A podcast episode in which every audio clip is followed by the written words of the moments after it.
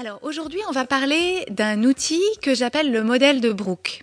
Une de mes inspirations principales pour ce podcast, la personne qui à elle seule a changé ma vie, c'est une américaine qui s'appelle Brooke Castillo.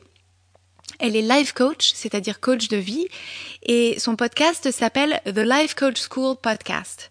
Si vous comprenez l'anglais, je vous le recommande chaudement. Je l'ai découvert un peu par hasard. Moi, j'ai commencé au début, j'ai écouté tous les épisodes dans l'ordre et ça a complètement révolutionné ma vie intérieure.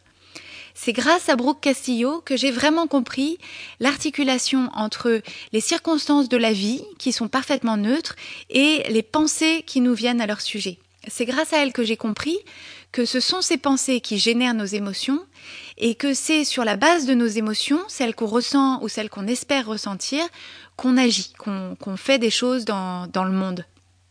Ce sont des concepts que Brooke Castillo n'a pas inventés.